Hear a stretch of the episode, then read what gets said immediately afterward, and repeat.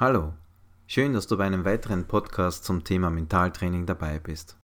Heute geht es um mentale Monster.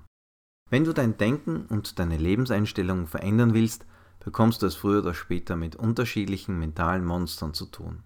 Sie schleichen sich gerne unmerklich in deine Gedanken, blockieren dich und rauben dir mentale Energie. Aber keine Angst, diese Monster sind gar nicht schlimm, ganz im Gegenteil.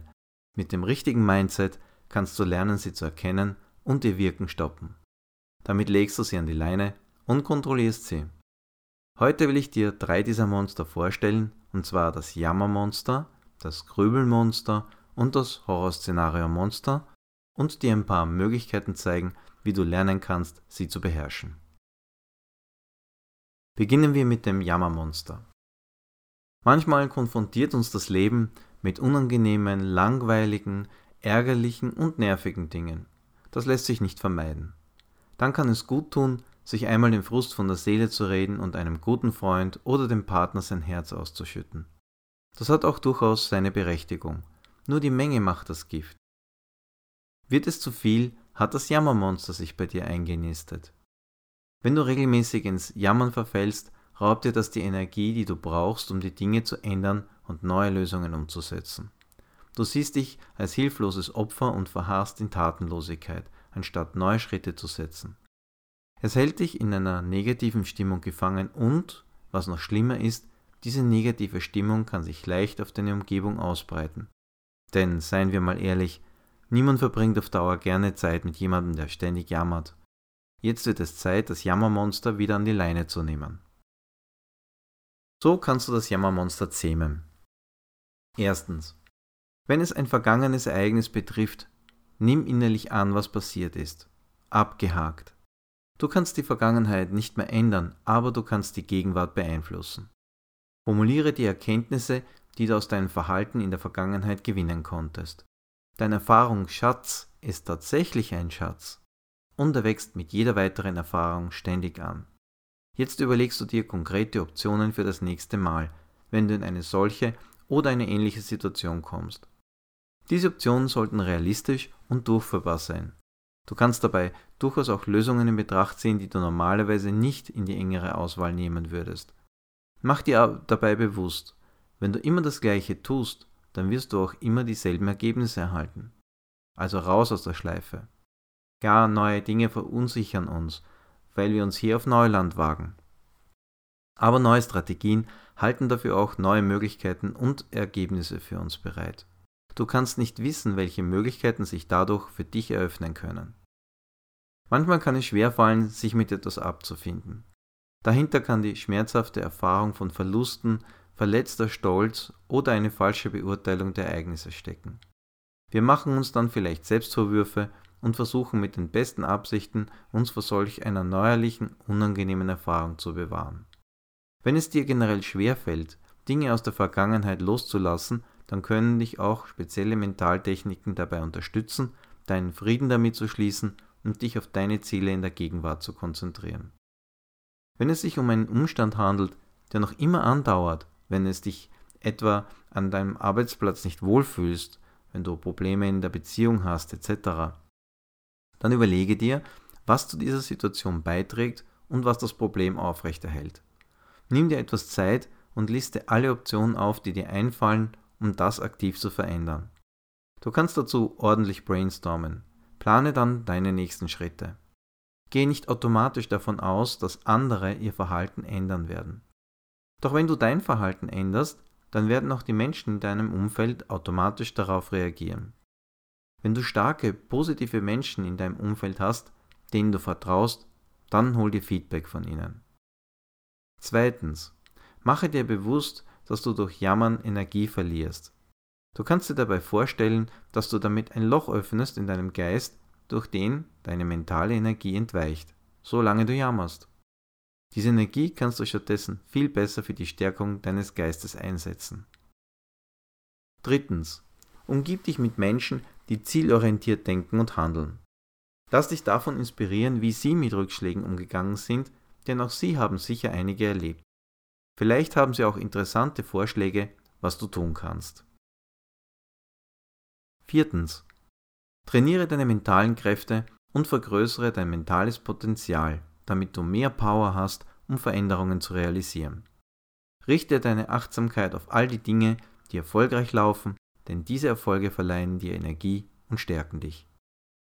Fünftens.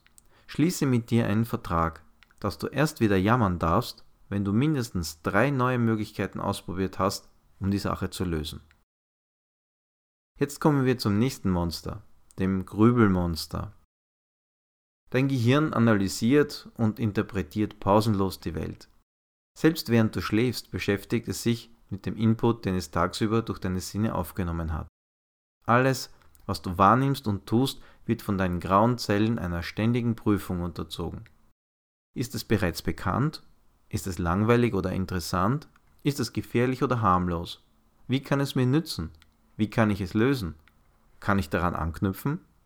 Der Großrechner in deinem Kopf stellt die Optionen bereit, bewertet und entwirft unentwegt. Wir haben oft sehr hohe Ansprüche an uns selbst. Wenn wir etwas Neues versuchen, streben wir meistens danach, es auf Anhieb perfekt zu machen. Und das, obwohl uns dazu meist das Wissen, die Praxis und die nötigen Erfahrungen fehlen. Wir vergessen dabei nur allzu leicht, dass wir Zeit zum Lernen brauchen. Fehler gehören dazu. Sie sind notwendige Lernerfahrungen, die uns rückmelden, wie wir es das nächste Mal besser machen können. Es ist keine Schande, Fehler zu machen. Es wäre nur schade, denselben Fehler immer und immer wieder zu begehen.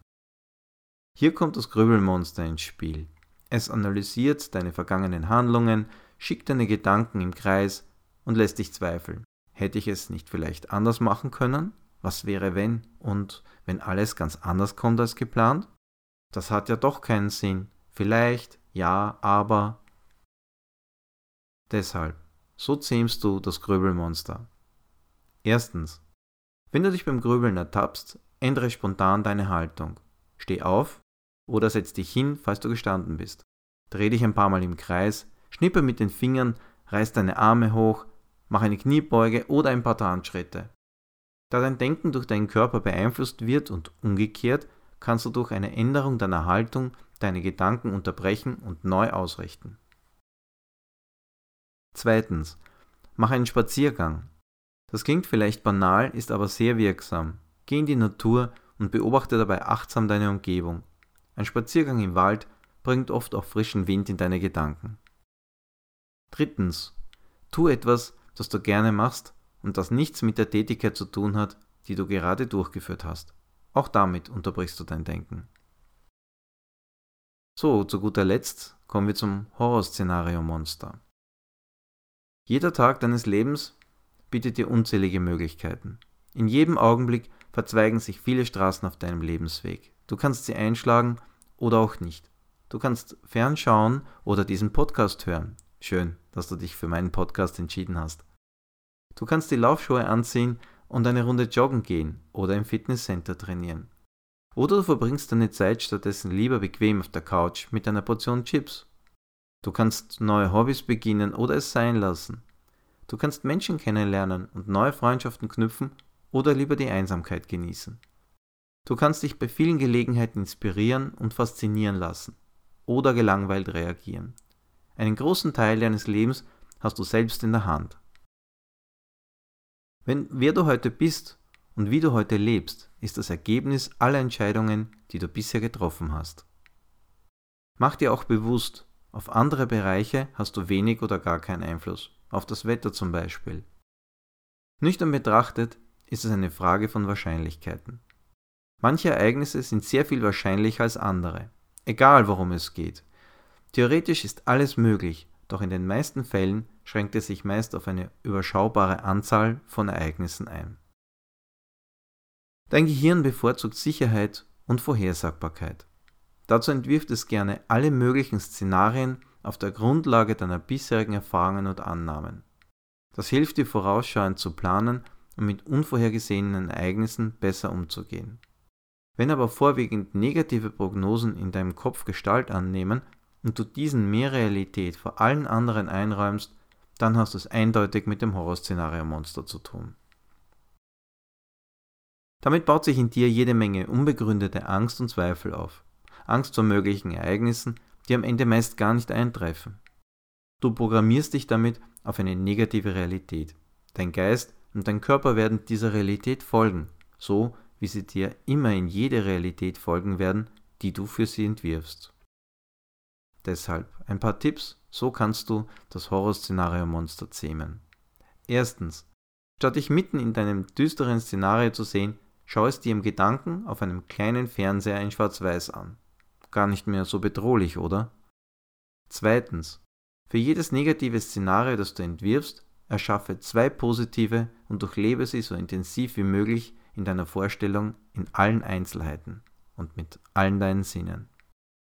Drittens, mach dich bewusst über dein negatives Szenario lustig, übertreibe es ins Absurde, dadurch gewinnst du Abstand.